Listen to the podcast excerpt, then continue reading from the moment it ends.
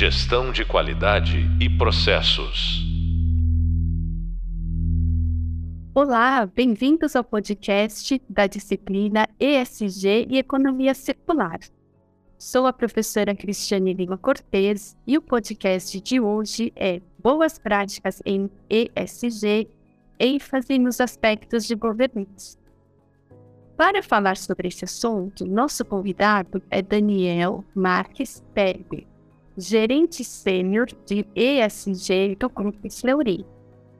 Daniel é farmacêutico bioquímico, mestre em sustentabilidade especialista em qualidade e produtividade e também em gestão ambiental, além de ter MBA executivo em gestão estratégica de negócios. Olá, Daniel. Muito obrigada por aceitar o nosso convite. Olá, Cris. Obrigado pelo convite. Olá, pessoal. Vai ser um prazer participar desse podcast e poder compartilhar um pouquinho com vocês das minhas experiências num tema tão importante e apaixonante como é o ESG. Muito obrigada, Daniel. Para a gente iniciar, você poderia nos contar como que é, então, a governança para a sustentabilidade na empresa? Bom, hoje nós temos um modelo de ESG né, que é integrado nas três letras. Né? O que significa isso? Nós temos a área de ESG, e ela é responsável tanto pelo sistema ambiental quanto pelo uh, sistema de responsabilidade social e diversidade, quanto pelos temas ligados à letra G de governança, que no nosso caso são governança, gestão de riscos, integridade e privacidade. Tá? Esse foi um movimento que nós fizemos em 2021, né, a partir da mudança da área de sustentabilidade para a diretoria de estratégia e inovação. E o grande objetivo da empresa foi mostrar que as, as temáticas de ESG elas têm caráter estratégico e precisam estar cada vez mais ligadas à estratégia da companhia e ao próprio negócio. Tá?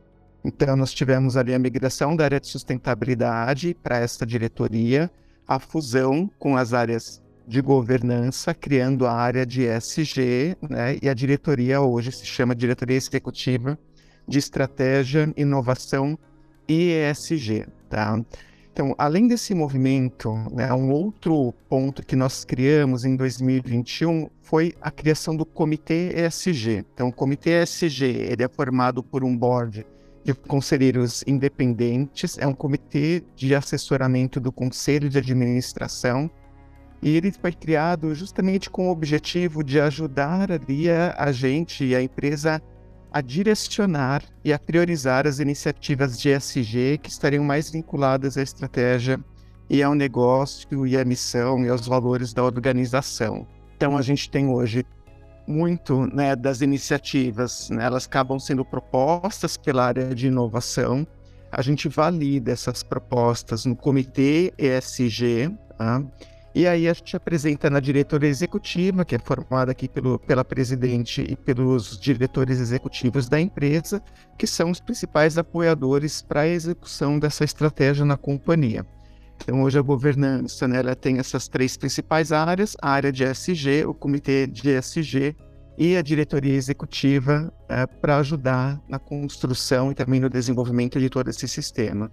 Muito bom. E você poderia falar para nós quais são os temas materiais da, da empresa e, e, um pouco como que foi a aquisição para chegar nessa materialidade? Com certeza, Cris. É, hoje a gente tem 10 é, é, temas que a gente olha né, aqui no Grupo Fleury. A, a gente faz a divisão entre temas materiais e temas transversais a partir da construção da matriz de materialidade. Então, a nossa matriz de materialidade ela é ela é revisada a cada três anos. Né? Nós fizemos a última revisão em 2020, né? E estamos agora na fase final de revisão da, da matriz em 2023, né? E a gente construiu ali os, as temáticas, né? É, elas foram agrupadas em alguns grandes temas. Então hoje a gente olha para a experiência do cliente, relacionamento com colaboradores, inovação e sustentabilidade econômica, influência na sociedade e alianças e parcerias.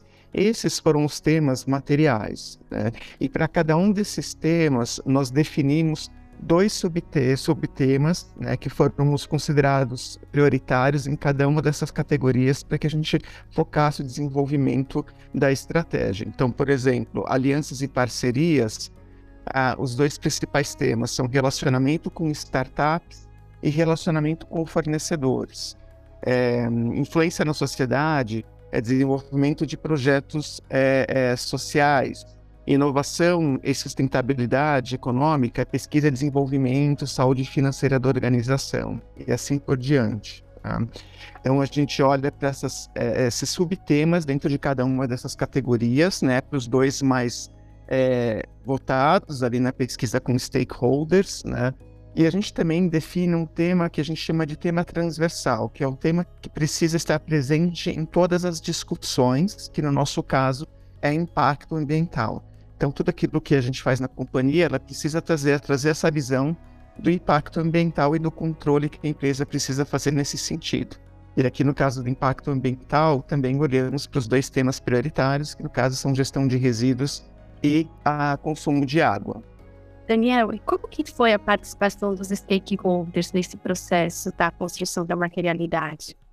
Então, esse processo de construção de materialidade, né, ele acontece justamente para que a gente tenha uma visão né, de estratégia que seja construída não somente a partir da visão dos executivos das pessoas da organização, mas principalmente para que a gente chame esses stakeholders para participarem desse processo e para que a gente tenha essa visão de fora da organização. Então, para realizar né, a matriz de materialidade, a gente faz primeiro uma pesquisa online, então, convidamos ali vários stakeholders, né? Mais de 5 mil pessoas é, a cada três anos são convidadas para fazer uma votação sobre os temas que elas entendem que são prioritários, né? Para uma empresa de saúde, né, sobre os aspectos de ESG. Então, essa é a primeira etapa. A gente faz uma pesquisa online. A gente então consolida os resultados da pesquisa online e aí a gente convida alguns desses stakeholders para um painel presencial onde a gente apresenta esses temas online, verifica né, se naquele painel existem outros temas né, que de alguma maneira são considerados importantes e a gente faz uma repriorização, uma análise de cada uma dessas temáticas, né, com a visão dos stakeholders ali presentes. A partir dessa da pesquisa online do painel presencial, né, a gente cria a matriz de materialidade com os temas que foram priorizados e a gente então faz o cruzamento disso com os pontos que foram trazidos como prioridade pelos executivos da organização. Então aí a ideia é cruzar né, e achar os pontos comuns entre as prioridades dos stakeholders e as prioridades da empresa. Ponto que nós estamos fazendo agora na construção da matriz desse ano é justamente uma, uma outra metodologia que é a dupla materialidade, né, que além de olhar aqui para a visão dos stakeholders e da, e da visão dos executivos da empresa, ela também faz uma análise de cenários. Então, quais são os temas importantes né, no cenário de ESG que devem ser considerados pela companhia? Né? E aí podem surgir também temas adicionais né, que ah, ah, inicialmente eh, não estavam sendo considerados, por exemplo, na pesquisa, ou que não tenham surgido no painel presencial. Então, olhando para essas três temáticas, a gente cria a matriz de materialidade, é, em média, a gente tem 10 temas que acabam sendo priorizados ali pelas metodologias utilizadas, né? E então temos ali três anos para trabalhar essas 10 temáticas na organização, desenvolver projetos, fortalecê-las na companhia, né? E desenvolver então a estratégia de sustentabilidade a partir dessas prioridades. Então, os, stake, os stakeholders eles têm um papel fundamental no, no, nosso processo. Em média, a gente tem tido a participação de mais de duas mil pessoas nesse processo, né? E é uma contribuição bastante importante para que a gente não tenha ali prioridades enviesadas só sobre o entendimento interno da organização, mas considerando os cenários e considerando a visão ali de, de, de todos aqueles né, que impactam ou podem ser impactados pelos processos, pelos serviços da companhia importantíssimo isso mesmo. E bacana que você falou da dupla materialidade, porque eu comentei isso com os alunos na nossa videoaula, né? Muito bom, é uma tendência mesmo, né? Muita empresa já está partindo para esse caminho. Com certeza, Cris. Essa é a nossa primeira experiência né, com, a, com, a matriz, com a dupla materialidade e tem sido um processo bastante interessante. E o que eu sei também né, que vocês fazem de uma forma assim, muito bacana, né? É esse mapeamento ESG com a cadeia de fornecedores. É um tópico que a gente ainda vê muitas empresas sempre falando que isso como assim um desejo, eu preciso fazer isso, né? E a gente sabe que vocês fazem me conta para nós, né? Como que, que isso ocorre na imprensa? Não, Cris, a gente tem aqui ah, é, tipos diferentes né, de, de relacionamento com fornecedores, né, dependendo da criticidade desse fornecedor, do produto ou do serviço que ele oferece para a companhia. Né. De uma maneira geral, né, a gente tem uma primeira etapa, que é a homologação, né, e todos os fornecedores passam por essa etapa, que é a etapa onde a gente vai fazer o cadastro desse novo fornecedor né, no sistema de, de, de, de é, supply chain da companhia e ele tem que fornecer ali uma série de documentações. Então, documentações legais, documentações ambientais, né? Esse fornecedor ele também passa por uma análise de compliance, de integridade, né, para entender se ele tem ali alguma situação de alguma maneira possa gerar um risco de, de imagem e reputação para a organização, né? E ele também passa por uma análise de saúde financeira, que é para entender ali o quanto ele está apto a prestar serviços, né? É, é, no âmbito dos desafios que a gente tem na organização, né? O grupo Fleury é um grupo nacional, né? Então a demanda é grande ele precisa ter essa, a, a, essa capacidade de atendimento da demanda. A partir da homologação, a gente vai para uma segunda etapa, que é a etapa de qualificação. A etapa de qualificação é uma análise de risco. Né? Então, a gente vai avaliar o risco ali do produto que ele oferece ou do serviço. Né? Então, é algo é, que, que traz impacto ambiental para a organização, é algo que pode ter um risco à segurança do paciente, né?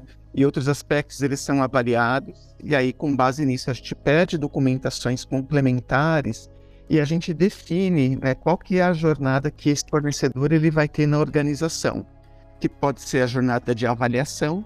Então, a jornada de avaliação é a cada seis meses, né?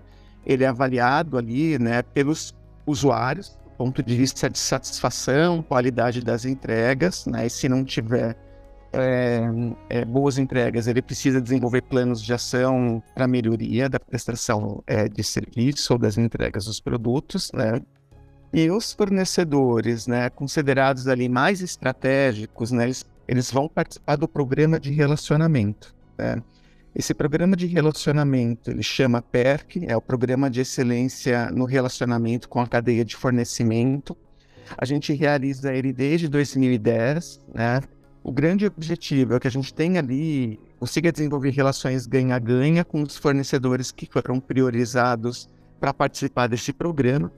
É, anualmente a gente trabalha entre 50 e 60 fornecedores, né, que acabam sendo os principais fornecedores da companhia, né, geralmente se encontram ali na curva B de fornecimento de, de produtos, né, e aí eles têm toda uma análise adicional, né, que é uma análise é, focada ali em aspectos de ESG, né, para entender de maneira mais aprofundada como ele trabalha as temáticas de ESG na companhia, qualidade, meio ambiente, social, relacionamento com colaboradores, questões de compliance e práticas anticorrupção e assim por diante. Tá? Ah, e à medida é, em que ele vai desenvolvendo essas iniciativas e melhorando, ele vai recebendo pontuações adicionais. Né? Ah, a cada trimestre a gente libera né, a, a performance desse fornecedor né, em relação a todos esses aspectos, né? E ao final do programa, a gente faz a premiação dos fornecedores ali que mais se destacaram ou que mais se desenvolveram né, ao longo do ano em cada uma das categorias né, que a gente tem dentro do programa. Né? É, um outro aspecto né, que é bastante interessante do programa né, é a frente de inovação. Então, a gente tem um, um programa onde os fornecedores podem registrar ideias de melhoria né, em relação à prestação de serviço, é, é, questões financeiras ali é, é relacionadas aos produtos, questões de ESG, né, e também cada ideia que ele é, registra e que acaba sendo implementada, isso traz uma pontuação adicional para esse fornecedor. Né? E o outro ponto que a gente é, criou né, há, há, dois anos atrás foi, além das premiações né, do fornecedor tá, com a melhor performance nas diferentes categorias, a gente tem reconhecido os fornecedores com as melhores práticas de ESG. Né? Então, um fornecedor ali que tem um produto, um serviço é, diferenciado, inovador, né, que foi desenvolvido no âmbito do contexto ah, do programa, né, ele acaba também podendo ser reconhecido né, nessa categoria adicional, que é a categoria de fornecedores ESG. Né? Então, além desses diferentes é, é, é, etapas, né, ou métodos de relacionamento com os fornecedores, a gente também desenvolve pesquisas né, e aprofundamente, aprofundamentos em temas especiais né, que a gente pode ter num determinado momento. Né? Por exemplo, a gente está desenvolvendo justamente nesse momento um aprofundamento né, é, sobre as práticas de direitos humanos com esses fornecedores. Então, a gente quer entender melhor né, como eles têm atuado tema é, nessas temáticas. A gente já, tem, já tinha isso considerado ah, dentro do programa, mas a gente está se aprofundando. Né, é um tema importante e a gente tem visto né, empresas é, tendo problemas nesse sentido, né, com práticas análogas à escravidão ali, né, seja por meio de processos diretos ou indiretos por meio de, de prestadores né, fornecedores contratados. Então a gente tem feito esse aprofundamento né, adicional é, no contexto do programa. Né? E é muito interessante, né, porque a gente tem percebido quantos fornecedores eles respondem né, a esse estímulo, a esse incentivo da companhia. Então, por meio desse, desse, desse programa, a gente teve, por exemplo, fornecedores de logística que trocaram ali né, os carros é, movidos a combustíveis fósseis por carros e motos elétricas, por exemplo, para fazer o transporte de produtos e de amostras aqui entre as sedes da companhia e as unidades de atendimento. A gente teve fornecedores é, que é, trouxeram iniciativas de diversidade, como, por exemplo, a implantação da manobra é, feminina nas unidades de atendimento, implantação de é, é, postos de abastecimento de carros elétricos em algumas unidades, a reciclagem e, e, e logística reversa de materiais e assim por diante. Então é um programa que ele tem trazido né, uma, uma, uma, aproximação importante da cadeia de fornecimento e resultados né, que são bons para a companhia, né, do ponto de vista ali de, de melhoria de ou redução dos, dos próprios impactos da companhia, mas também se tornam diferenciais para o fornecedor, que pode oferecer esses diferenciais ali para outros clientes né, e se desenvolver também nesses aspectos. Nossa, Daniel, quantos resultados interessantes, né? E assim, o que eu escuto muito das empresas é a dificuldade delas conseguirem a participação, esse diálogo, né, com os fornecedores. E por meio desse programa, né, do PERG que você comentou conosco, me dá assim a, a impressão como é um processo ganha-ganha, né? Os fornecedores eles aderem, eles participam. Você acha que é esse realmente assim um grande segredo? Assim, você tem um percentual de fornecedores que eu sei também que muitas vezes vocês nem fazem para todos os fornecedores. Conta um pouquinho para a gente como que é essa adesão, essa participação. Então, o que, o que a gente tem, né, hoje, de uma maneira geral nas empresas, né, o que a gente tem visto é que as empresas, elas têm as etapas de homologação, de cadastro, de solução de documentos é, adicionais, documentos legais é, que esses fornecedores eles precisam desenvolver, né? Algumas fazem ali a etapa de avaliação né, da prestação do serviço ou do produto fornecido, né? Mas não desenvolvem a etapa do relacionamento em si. E quando a gente olha essas três etapas, né, a gente está olhando em etapas que têm um principal objetivo ali de, de reduzir riscos para a companhia. Então, são questões ali que elas têm elas não são exatamente uma relação ganha-ganha ainda, né? Claro, o fornecedor ele vai ganhar a partir do momento em que ele é contratado, né? E ele tem o ganho financeiro dele a partir da prestação de serviço, né? mas são etapas ali que olham basicamente né, para a condição que esse fornecedor tem de prestar serviços para aquela empresa. Né? Mas muitas empresas não desenvolvem relacionamento, né? Que é justamente isso. Bom, além disso, né, que é o, digamos assim, o esperado da prestação de serviço, o que mais nós podemos fazer em conjunto, né? Que práticas você tem interessante, que práticas você tem interessante que a gente poderia combinar, né? esse é um processo, né? Quando a gente começou a primeira, teve a primeira versão ali, né, em 2010, no lançamento do programa, né, é, a gente tinha ali níveis de relacionamento que não eram tão próximos, né? Hoje aqui, né, em 2023, já com mais de 10 anos né, de implantação do programa, isso é diferente porque a gente também foi aprendendo, né, em como fazer esse relacionamento, como aprimorar, é, como é, melhorar né, as nossas conversas com os fornecedores, né, e também podia contribuir para a melhoria dos seus processos. Né? Então, essa é uma, é uma, é uma construção né, que a gente faz ali ao longo do tempo. Né? Então, a gente precisa, sim, sair né, dessa, dessas etapas iniciais ali de, de homologação, de qualificação, etc., né, e pensar mais nesse, nesse relacionamento. O fortalecimento do relacionamento ajuda muito do ponto de vista de adesão, né? Ah, porque ele começa a enxergar valor nessa relação, né? Então, acho que isso é uma questão fundamental ali, né? mas que parte ali do princípio da empresa é olhar para o fornecedor de uma maneira diferenciada, é entender o potencial que existe ali na cadeia de fornecimento, né? Isso é muito interessante quando a gente pensa em SG, né? A gente sempre fala que SG ela trata de desafios coletivos, né? Então, se são desafios coletivos, dificilmente soluções individuais vão ajudar a resolver o problema é, de maneira completa. A gente precisa ali de soluções coletivas, soluções colaborativas, né?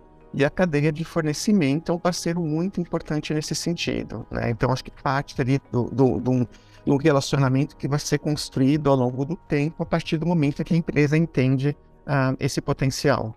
E aí uma coisa também que me chamou a atenção foi esse reconhecimento, né, que você comentou, né, e que muitas vezes esse reconhecimento ele também é dado para aquela empresa que teve uma, uma maior evolução, né, e não somente pelo resultado final, né, eu acho que isso é um grande assim incentivo mesmo, né, para que a empresa o teu fornecedor, né, ele se engaje, ele também pense nessa jornada que ele próprio tem que percorrer, né, que não é porque ele tem uma meta que ele vai chegar naquela meta de um instante para o outro. Então, acho que esse reconhecimento pela evolução é muito importante e também como vocês vão fazendo esses aprimoramentos, eu não sei se esse é correto o nome que você usou, que nem você deu exemplo que agora na direitos humanos, né, que vocês estão fazendo, ele também se vê, vê em vocês um, um apoio, né, para que ele possa evoluir, levar esse conhecimento é importante, né, é, isso eu vejo assim de fora. Você, fazendo isso aí no seu dia a dia, você sente isso também? Sim, sim, Cris, né? Sim, eles, eles, claro, eles têm interesse ali em, em serem reconhecidos no programa, né? É, tem ali uma competição, né? Ali é, é, entre os fornecedores, né? Ah, que querem ter esse reconhecimento ali as suas práticas, né? Mas a gente também tem visto ali fornecedores, né? Que eles, eles, eles participam muito pela experiência e pelo desenvolvimento que isso traz, né? E ali é uma visão, né, não só da premiação ali que ele pode ter no curto prazo, né, mas é o quanto isso vai ajudá-lo a desenvolvê-lo, a ser uma empresa melhor preparada, né, ou mais qualificada para escalar os seus produtos, né, os seus serviços no mercado. Então é bastante interessante, né? E, e, e, a gente tem sentido isso porque muitos fornecedores eles têm ideias relacionadas a ESG e geralmente né, esses fornecedores acabam nos procurando como a primeira empresa para testar essa, essa metodologia, né, essa nova a alteração de produto ou eventualmente uma inovação, porque ele entende que a gente tem um ambiente interno na companhia favorável para que ele possa é, é, testar esse produto. Né? Então, esses casos que eu falei de carro elétrico, é, logística reversa, né? todos os fornecedores eles nos procuraram, a gente queria testar primeiro com vocês, né? E aí se der certo, eu vou começar a oferecer isso para o mercado. Né? Então também tem essa visão de desenvolvimento é, que a gente vê ali ao longo do, do, do, do desse relacionamento, né? Eu acho que outro ponto interessante é, é dar o feedback para o fornecedor. Né? Então, quando ele coloca ali ideias de inovação, né, é, a gente dá o feedback, né, tanto positivo, né, no sentido de que ideia é legal, vamos implementar, né, quanto se for ali um feedback negativo, de entendermos que essa ideia, é, é, no momento, tem condições de ser implementada em função disso, né. E a ideia, por exemplo, do, do, do é, desse aprofundamento em direitos humanos, né, ela, ela também traz isso, ela vai trazer uma visão para a companhia né, mais clara ali sobre riscos né, e práticas em direitos humanos na cadeia de fornecimento, mas a gente também vai retroalimentar os fornecedores ali, né, do é, é, ponto de vista de sinalizar eventualmente fragilidades e melhorias que foram identificadas, né, que são interessantes para eles também, né? Então, além da, da premiação, né, de criar esse ambiente favorável, né, é, é para contribuir, né, com o aprimoramento do fornecedor, o feedback, né, com relação às práticas, né, e o que ele pode fazer é, do ponto de vista de melhoria de seus processos, ele é bastante importante também nesse, nesse relacionamento. É, Daniel, verdade. E eu também, a gente que é da área de sustentabilidade sabe muitas vezes a dificuldade que nós temos internamente na empresa para aprovar uma ideia, um programa, um projeto, né? E eu entendo que com esse, com esse tipo de relacionamento que o Fleury faz, vocês também acabam ajudando né, os fornecedores a conseguir essas melhorias, né? Porque a pessoa, muitas vezes a empresa nem tem alguém técnico da área de sustentabilidade, mas para participar desse programa, alguém ali foi escolhido, né? Selecionado. E, e, ele ganha essa força, né? Com esse programa.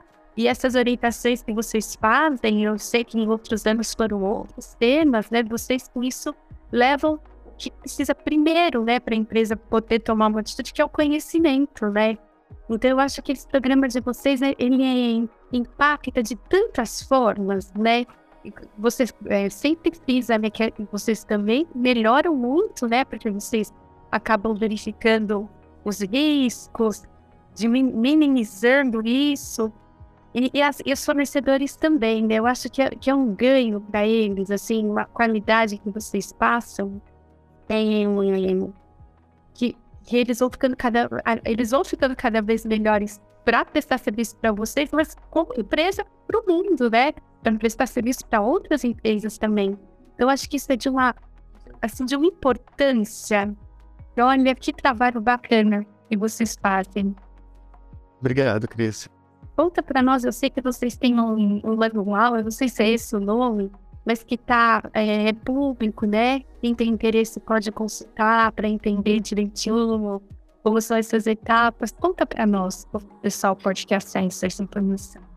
É, a gente tem o manual do PERC, né, o manual do, do, do, programa de relacionamento, ele fica disponível aqui na área de políticas, né, é, da, do site de relações é, com investidores, né, o site de RI do Grupo Fleury, né, e também no portal de fornecedores do Grupo Fleury. Então, tem um material que pode ser ali baixado e consultado pelas pessoas interessadas em saber mais é, dos critérios, né, que são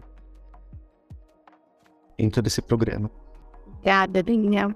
E agora, saindo um pouco, né, desse, desse programa, né, desse, desse tópico, é, como gerente sênior né, de ESG de uma empresa de prestação de serviços na área de saúde, eu acredito que é, você tenha né, desafios aí específicos, o que a gente sempre vê né, em eventos, em fóruns e tal, são empresas, são indústrias, né? As indústrias liderando esses diálogos e tudo mais.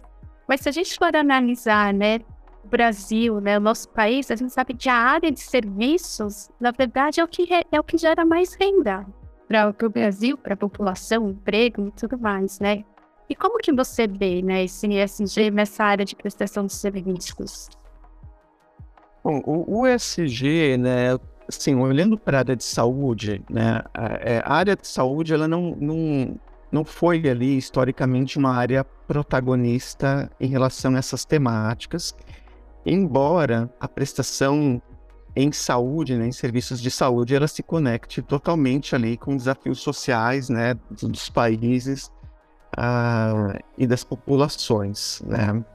É, então, acho que é uma área, né, que ela foi se desenvolvendo ao longo do tempo, ainda tem muita coisa ali para desenvolver, né, uh, mas tem algumas questões, que alguns, algumas barreiras que precisam é, ser combatidas, né, nesse sentido, né.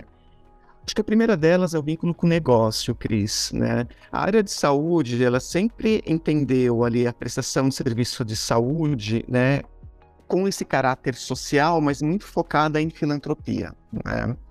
Então, é uma área que historicamente né, realiza ali muitos programas sociais, programas de voluntariado, né? relacionadas ali a diversas temáticas de saúde, mas quando a gente pensa né, na prestação de serviço, né, o negócio saúde, ele também tem um vínculo social. Né? Então, a partir do momento que eu desenvolvo novos produtos, novos serviços, que eu invisto em pesquisa e, e inovação, eu estou, de alguma maneira, contribuindo né, no médio e no longo prazo né, para ampliar o acesso à saúde das pessoas, ou a melhores tecnologias, ou a tecnologias mais eficazes ali, que tragam melhores resultados para o tratamento, né, para a prevenção de saúde do paciente. Né? E nem sempre o profissional de saúde ele enxerga esse vínculo. Né? Ele, às vezes ele enxerga isso como coisas separadas. Um é negócio e o outro é a, é a prestação social, né, que no caso deles entendem que pode ser só por meio de filantropia. E a gente precisa aproximar isso. Né? Se a gente traz ESG como algo estratégico e que precisa ter vínculo do negócio, a gente precisa entender quais são as implicações sociais e ambientais daquilo que a gente faz no core das nossas companhias. Né? Então, acho que isso vale para a área de saúde, também para outras empresas em geral. Né? Então, a gente precisa construir essa ponte. Né? E esse é um desafio eu tive aqui no Grupo Fleury que a gente vê é na área de saúde, né? Acho que um outro ponto que a gente tem visto no, no, no, no mercado em geral, e isso na área de saúde é, está bastante aquecido, é o movimento ali de fusões e aquisições. Né? Então, a gente tem um, um mercado que está sendo consolidado né, por meio desse processo né, de fusões e aquisições, né? E isso aumenta o nível de complexidade das empresas, né?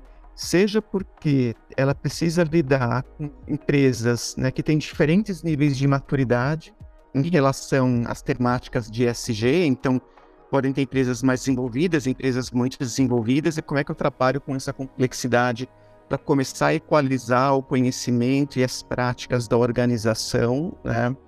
E isso também ali aumenta os desafios, né? A gente tem um desafio aqui no Grupo que é a capilaridade, né? São é, 10 estados, mais de 300 unidades de atendimento. Então, como é que a gente consegue engajar as pessoas da organização nas temáticas é, de ESG, né? Assim, de uma maneira remota, né? Então, acho que são alguns desafios, né? Mas que estão relacionados também com os movimentos, né? Que a área de prestação de serviços ela tem tido no Brasil, né? Então, relacionar com negócio, é, consolidações, aumento de capilaridade, né? As dificuldades de engajamento, todos esses, esses fatores aumentam a complexidade, né? E, né, como um gestor ali na área de saúde, eu tenho experimentado esses desafios, né? E trabalhado aqui internamente é, para é, pensar quais serão as melhores maneiras ali da gente ultrapassá-los né, e conseguir fortalecer o, todo esse sistema e a visão de SG da companhia. Muito bom. A comunicação né, é muito importante, né, como você mencionou aqui, né, para poder atingir todas essas pessoas. Vocês têm relatório de sustentabilidade? Vocês usam ele como esse instrumento? Fala um pouquinho para nós qual é o framework que vocês usam, que eu comentei com os alunos, né? Então, a gente produz relatório anual de sustentabilidade desde 2010, né? É o principal, é a principal maneira, né, de comunicação com os stakeholders né, da, da, da, companhia. Nosso relatório anual de sustentabilidade ele é público, ele fica também disponível no site de relações com investidores, né? E o que a gente tem trabalhado aqui no relatório anual de sustentabilidade é como que a gente traz cada vez mais transparência né, em relação aos dados, indicadores da companhia, né? E como que a gente agrega nos diferentes frameworks, né, as metodologias de referência, né, do ponto de vista de comunicação. Né?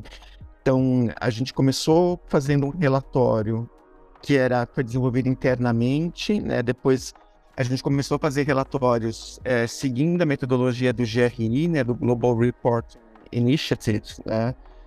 E hoje a gente já agrega, além do GRI, o relato integrado, né? A gente trabalha também com o SASB, né, que é o Conselho de Padrões Contábeis de Sustentabilidade, né? E mais recentemente, a partir do ano passado, a gente começou a trazer também como framework para a escrita do relatório TCFD, que é o Task Force on Climate Related Financial Disclosures, né, que são informações mais focadas ali em mudanças climáticas, né?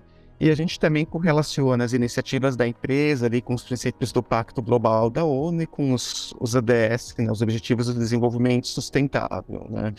Então, isso foi uma evolução, né, olhando aqui do, do, ponto de vista do relatório de sustentabilidade, né, agregando essas diferentes metodologias né, para, por meio do documento, conseguir atender as diferentes expectativas dos stakeholders e trabalhar bem com mais transparência para o mercado acerca das práticas é, de ESG. Então, é um, um documento bastante importante para a gente do ponto de vista de comunicação. E eu tenho comunicado bastante com os alunos né, sobre esse relatório, ele vai fazer parte da tarefa final né, da disciplina, da muito desse, então muito bacana você pontuar essa, essa importância para nós. E Daniel, aproveitando esse nosso tempo aqui, tem algo assim que eu não te perguntei, que você gostaria de comentar aqui? Nesses minutinhos que nós ainda temos? Eu acho que uma, uma coisa importante, né? O sistema de sustentabilidade, o sistema de ESG, ele é um processo gradual, né?